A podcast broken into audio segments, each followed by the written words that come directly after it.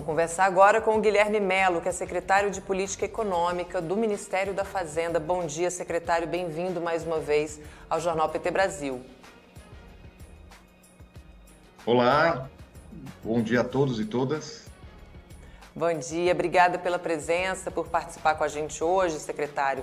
É uma atualização né, sobre o projeto de lei, a Comissão de Assuntos Econômicos do Senado e também o plenário da Casa aprovaram o regime fiscal sustentável que vai substituir o teto de gastos. O texto segue agora para nova análise na Câmara, né, devido às alterações feitas pelos senadores. É, eu queria que você fizesse para a gente uma análise das discussões que aconteceram no Senado e o que, que mudou no texto né, que volta agora para a Câmara dos Deputados. Bom, é, o texto do novo regime fiscal partiu de uma proposta do Ministério da Fazenda, do governo, chegou à Câmara dos Deputados, foi discutido e aprovado é, no plenário daquela casa com alguns ajustes, algumas alterações promovidas é, pelo relator e pelo plenário da Câmara. Esses ajustes incluíam a reintrodução, por exemplo, de alguns gatilhos em caso de descumprimento é, da regra de resultado primário, também incluíam é, a obrigatoriedade de algum nível de contingenciamento é, dos gastos em caso de desvio da meta de resultado primário, é, e também incluíam é, algumas despesas que na proposta original do governo estavam fora do limite de gastos, porque o novo regime fiscal ele na realidade é composto por duas regras, uma regra de, que estabelece qual vai ser o ritmo de crescimento do gasto público e outra que vai estabelecer qual é a meta de resultado primário para aquele ano. Então, é, algumas despesas do governo federal estavam excluídas dessa regra que cria um limite para o crescimento do gasto público. O relator e a Câmara dos Deputados entenderam por bem incluir esses gastos na regra, como, por exemplo, o Fundeb, o Fundo do Distrito Federal, o piso da enfermagem e alguns outros, e também decidiu mudar um pouco a sistemática é, da apuração, por exemplo, de qual vai ser a inflação que vai corrigir o orçamento. São questões técnicas que foram mudadas, a base da proposta foi mantida, tá? o espírito e, e a estrutura é, da proposta do Ministério da Fazenda foi mantido, mas com essas alterações que, obviamente, causam algum impacto é, na, no funcionamento do regime fiscal. Isso foi agora mandado para o Senado e foi aprovado no Senado com algumas mudanças em relação ao que foi aprovado na Câmara. O Senado, por exemplo, retirou o Fundeb da lista daquelas despesas que estão sujeitas ao limite de crescimento dos gastos, retirou também o Fundo do Distrito Federal, retirou os gastos com ciência e tecnologia, e também fez uma alteração importante na forma de apuração, na verdade, não na forma de apuração, mas na forma de inclusão no orçamento do crescimento da inflação. Então, é, ele permitiu que o governo envie uma, um projeto de lei orçamentário já considerando o, a inflação completa do ano, mesmo que o projeto de lei orçamentário é enviado agora, próximo a agosto, mas ele já permite que o governo coloque de maneira condicionada é, um limite maior de gastos, já considerando a inflação do ano todo. Então, esse, essas mudanças agora voltam para a Câmara dos Deputados, a Câmara vai apreciar as mudanças feitas pelo Senado e vai aprová-las ou rejeitá-las. Como eu disse, são mudanças que não alteram a estrutura, o espírito da, do, do, regime fiscal, das novas regras, mas que têm algum impacto é, na, no funcionamento desse regime, em particular em 2024, que é o primeiro ano de funcionamento. Agora nós temos que aguardar, é, é totalmente legítimo, faz parte da democracia que o parlamento é, debata, aperfeiçoe altere as sugestões vindas do Poder Executivo, os projetos e as propostas vindas do Poder Executivo, e esse processo envolve as duas casas e está perto do seu encerramento, o que demonstra também um compromisso do Congresso com a aprovação do novo regime fiscal, que eu tenho certeza que já tem ajudado o Brasil. Né? Ele já tem, por exemplo, reduzido as expectativas de juros no futuro, melhorado a taxa de câmbio com uma melhoria do ambiente macroeconômico e quando ele tiver finalmente aprovado, aí nós teremos ele em operação e tenho certeza que ele vai ajudar muito o país nesses próximos anos durante o governo Lula, espero que saia para além dele. E Guilherme, falando em juros, né, a questão da taxa de juros do Banco Central permeou as falas ali durante vota a votação do projeto na casa, né, as pessoas é, repudiando essa, essa insistência em manter a, a, mais alta taxa de juros básico do mundo, né? Como é que ela pode atrapalhar a retomada da economia e também impactar no próprio é, regime fiscal sustentável que está sendo proposto pelo governo Lula e também a, acolhido, né, pela Câmara e Senado? A taxa de juros, essa que a gente conhece como taxa Selic, que é a taxa de juros que o Banco Central determina, né? Veja, ela é diferente da taxa de juros, por exemplo, que você pega quando você vai tomar um crédito, quando você vai se endividar, seja num crédito pessoal, no cartão de crédito. Essas taxas de juros que nós tomamos são muito mais altas. A taxa Selic é aquela, na realidade, que os bancos acessam o dinheiro. Então, é a taxa de juros cobrada para os bancos acessarem o dinheiro. Aí, uma vez que eles acessam o dinheiro, eles emprestam dinheiro a uma taxa de juros que parte da Selic, mas tem ali o que nós chamamos de um spread, um, que envolve ali os riscos que o banco está tomando, os custos operacionais do banco e, obviamente, a lucratividade do banco. Então, quando a taxa Selic está muito alta, isso significa que os bancos estão tomando, estão pegando dinheiro a uma taxa já bastante alta. Então, o ponto de partida já é muito alto. E a partir daí, o, o, o juros final que é cobrado ao consumidor, ao empresário, fica ainda mais alto. Então, a taxa de juros ela tem um impacto bastante significativo no mercado de crédito, no custo do crédito. Hoje em dia, por exemplo, para um empresário industrial tomar crédito para comprar uma máquina, um novo equipamento, ele paga entre 18% e 22% de taxa de juros ao ano. O que significa que a rentabilidade, a lucratividade que ele vai ter que ter decorrente da aquisição dessa máquina é superior a 20%, o que não é comum. Então, muitos empresários, por exemplo, decidem não investir. Ele fala: bom, se o meu lucro vai ser menor do que a taxa de juros que eu pago, eu não vou investir. E aí não investe, não contrata, não amplia a produção, não aumenta a produtividade, a economia não cresce, empregos não são gerados, né? Com isso também o governo arrecada menos, porque quanto mais a economia cresce, quanto mais a economia gira, quanto mais empregos são gerados, maior a arrecadação do governo. Quanto maior a arrecadação do governo, mais o governo pode investir em infraestrutura, em educação, em saúde, né? Quanto maior a taxa de juros, então, menor o crescimento, menor a arrecadação do governo, né? Menor o investimento público, inclusive na área social, e maior o pagamento de juros por parte do governo. Então, ao mesmo tempo que o governo arrecada menos, porque o país cresce menos, e gasta menos com educação, com saúde, etc., ele está pagando mais juros sobre a dívida.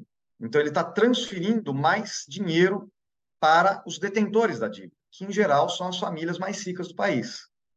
Então, é, nós estamos em um cenário realmente em que a taxa de juros real, ou seja, aquela taxa de juros descontada da inflação, né, é a mais alta do mundo. E ela tem aumentado cada vez mais porque a inflação tem caído e as expectativas de inflação no futuro também têm caído.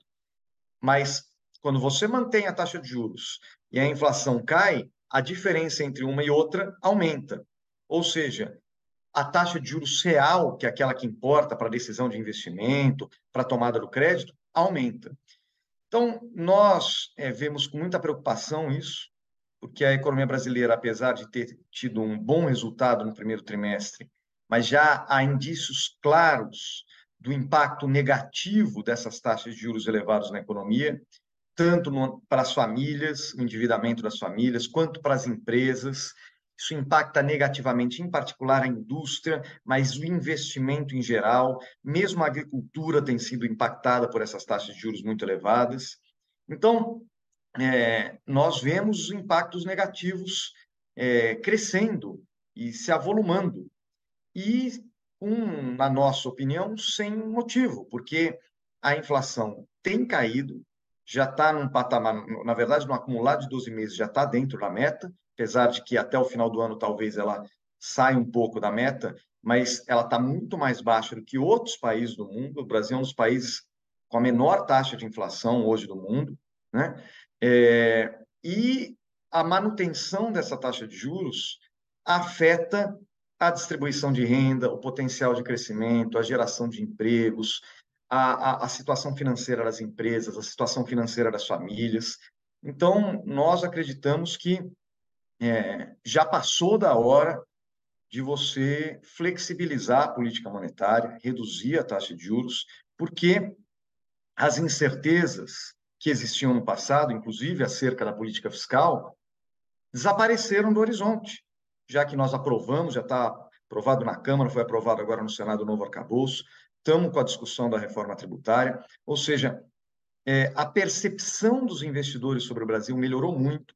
Isso se traduz como a taxa de juros no futuro que os, que os investidores esperam caiu, o prêmio de risco do Brasil, ou seja, ah, o custo que o Brasil paga é, devido ao risco que a sua economia corre caiu muito.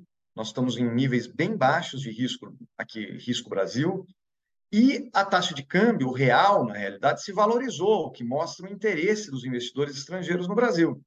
Mas a economia vai ter muito mais dificuldade de deslanchar, de crescer de maneira sustentada com esse nível de taxa de juros. Então, esses são os impactos, e é por isso que, do ponto de vista macroeconômico, que é o que eu posso falar como secretário de Política Econômica, nós entendemos que já passou da hora de reduzir a taxa de juros é, e permitir que o país cresça de maneira mais equilibrada no futuro. Aí, Guilherme, eu também queria te perguntar, na verdade são várias em uma aqui, que você falou também que a aprovação agora, saindo da Câmara, né? Se esse texto é aprovado finalmente na Câmara e a gente tem, de fato, o um novo regime fiscal para ser colocado em prática, isso pode, de fato, influenciar também a diminuição dessas taxas, dessa taxa Selic pelo Banco Central. E eu também queria a sua opinião se o Banco Central é, deveria é, é, seguir autônomo ou isso deveria mudar para que política fiscal, tributária e monetária andassem juntos dentro de um governo que foi eleito pelo povo? Veja, é, a aprovação do regime fiscal, claro que consolida finalmente é, aquela proposta que o governo fez alguns meses atrás e que foi muito bem é, discutida, recebida e percebida pela sociedade, pelos investidores, então e pelo parlamento, obviamente. Mas é uma mera consolidação, está evidente, está claro para todos que a proposta será aprovada, foi aprovada, né, já na Câmara e já no Senado, e agora é uma questão, como eu falei, de algumas é, discussões técnicas que restaram, que têm algum impacto na forma de gestão do regime, mas não na sua estrutura, na sua essência. Então, o Banco Central já poderia tranquilamente contar com esse novo arcabouço para suas perspectivas. Né? Por outro lado, é, é, eu, eu, eu, enxergo que o Banco Central é, ele tem olhado demasiadamente para alguns dados, por exemplo, o chamado boletim Focus, que é aquele que o banco colhe as percepções dos atores de mercado, ele tem olhado demasiadamente para isso, sendo que é, as percepções dos agentes de mercado é, elas aparecem também, muito mais do que no próprio Boletim Focus, na, no preço dos ativos, né? por exemplo, na curva de juros, na taxa de câmbio, e isso já sinaliza com clareza né, é, que o próprio mercado é, o próprio mercado financeiro, os próprios investidores financeiros esperavam um início uma, de queda de juros, se não para agora, para agosto, de maneira muito mais clara, né? e de flexibilização da política monetária. Então, mesmo para esses indicadores que o Banco Central observa, ou eu acho que deveria observar mais, em particular os preços, é, eu acho que o Banco Central, talvez o comunicado não deixou claro esses fatores, não deixou claro o, ritmo de queda da, da inflação. É, o próprio Banco Central projeta a inflação para o ano que vem muito próximo da meta, em 3,4%. Então, acho que tem mais elementos mais que o suficientes, independente do ritmo da votação do arcabouço fiscal, para reduzir a taxa de juros nesse momento. É, obviamente, nesse momento não será, porque já foi a reunião, mas na próxima reunião é, do Copom.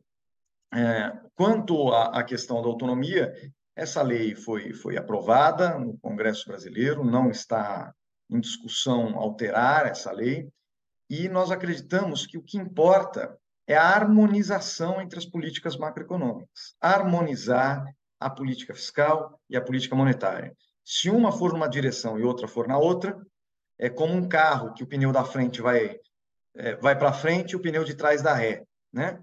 E aí ele, ele queima pneu e não sai do lugar. Então nós estamos trabalhando aqui no Ministério da Fazenda, o ministro Fernando Haddad sempre repete isso, para harmonizar as políticas. E nós achamos que nós chegamos num ponto propício, um ponto adequado, onde os ciscos é, foram retirados do horizonte, onde o país voltou a crescer, onde a inflação caiu, onde a taxa de câmbio se valorizou, onde a própria expectativa dos investidores melhorou, o risco país caiu, a, a curva de juros está mais baixa. Ou seja, tudo apontando para a possibilidade de uma harmonização dessas políticas. Infelizmente, não foi ainda nessa reunião, mas nós seguimos na expectativa e na esperança de que o Banco Central se sensibilize com a situação do país, das empresas e das famílias, e com os próprios dados, as evidências inequívocas das variáveis macroeconômicas, e com isso inicia um processo de redução das taxas de juros já na próxima reunião. Maravilha. Guilherme, muito obrigada. Josi Negreiros está aqui te dando bom dia e dizendo se você está no Ministério da Fazenda com o Haddad é porque é competente, com certeza. O Fernando Brasil, nosso companheiro aqui da Rede Povo, diz que você é muito competente, acompanha seu trabalho há algum tempo e diz que você vem de uma linha desenvolvimentista, né? muito confiável e tem a ver com o projeto de país do, do, do presidente Lula. O resto do povo aqui está indignado com a taxa de juros, querendo o fim dessa, dessa taxa abusiva abusiva e fora Campos Neto aqui é a palavra de ordem no chat de democracia. Eu agradeço muito a sua participação aqui com a gente e esse espaço, como você sabe, segue à disposição do Ministério da Fazenda para a gente conversar sobre esses temas. Venha sempre que quiser. Obrigada. Eu que agradeço. Bom dia a todos e todos os espectadores. Um grande prazer estar aqui. Também sou sempre à disposição para conversar com vocês. Bom dia, Guilherme. Obrigada.